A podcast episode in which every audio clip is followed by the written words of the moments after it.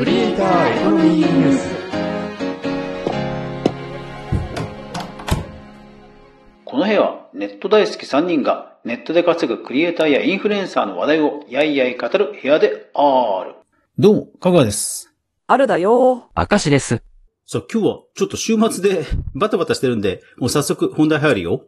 あらあら、世話しないわね。ショート版といったところですかね。今日も昨日に引き続いて、Amazon インフルエンサープログラムの続報。いやー、すごい。Amazon の本気度がわかる。どうしたの？いや、もうね、URL 変えてくれた。昨日問い合わせして、もうですか？やりますって、アマゾン。すごいよね。そうそう。で、本気度っていうことで言うと、さっきインスタ見てたら、インスタのストーリーそっちの方にも広告が出てて、Amazon インフルエンサープログラムの誘導リンクとかね、出てた。いやー、本当に Amazon 本当本気なんだなって思った。この調子だと、キャンペーンの2000名って、すぐ達成しちゃいそうですね。私も早く申し込まないと。ハッシュタグ、クリエコ。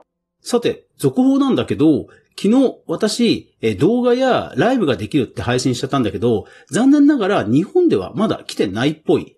なので、日本でおしゃれな感じにページを作られている女性の方紹介します。え概要欄にリンクを載せておきます。リメイさん。ミュージシャンをやってる方なんで、すごい綺麗に作られてて、あと、ご自身の写真も載っけてるんで、参考になると思う。日本だと、まあ、こんな感じになるっていうので、見てもらえるといいと思う。すごい、素敵ね。スマホに最適化もされてて、見やすいですね。普通にフォトブログですね。海外だと、Amazon 公式も紹介しているこちら、アリー・ファンターさんっていう女性の方なんだけど、このページがもうほぼほぼマックスだと思う。アイデアリスト、写真、ビデオ、ライブストリームってあって、本当にアリーさんのいろんなグッズが並んでる。で、ただ、アリーさんのページを見てもらうとわかるんだけど、なんかね、ほぼほぼね、なんかショッピングログみたいな感じになってる。むしろ、そっちの方がいい感じだね。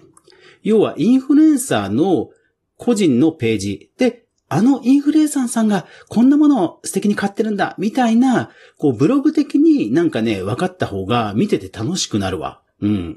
確かにアリーさん、とにかく楽しそう。アマゾンは、桜や粗悪品などが問題視されてましたからね。そういう意味でインフルエンサーが紹介すれば、安心して買ってもらえる、となりますものね。まさに、散歩。いや、四歩よしね。桜対策や、粗悪品対策や、転売ヤー対策をしろ、とは言いたいですけどね。だから、充実のさせ方としては、多分、写真写真投稿をメインにしていくのがいいと思った。なので、アリーさんのページも概要欄に載せておくので、ぜひ見てください。ハッシュタグ、クリエコ。なので、私のページも、クリエイターエコノミーニュースというニュースを配信している、かぐわという個人ページっぽく変えてみた。あら、顔出しして、爽やかを装ってるわね。とにかく楽しそうなおっさん、狙いますか？なんかね、やっぱりそっちの方がね、いい感じ。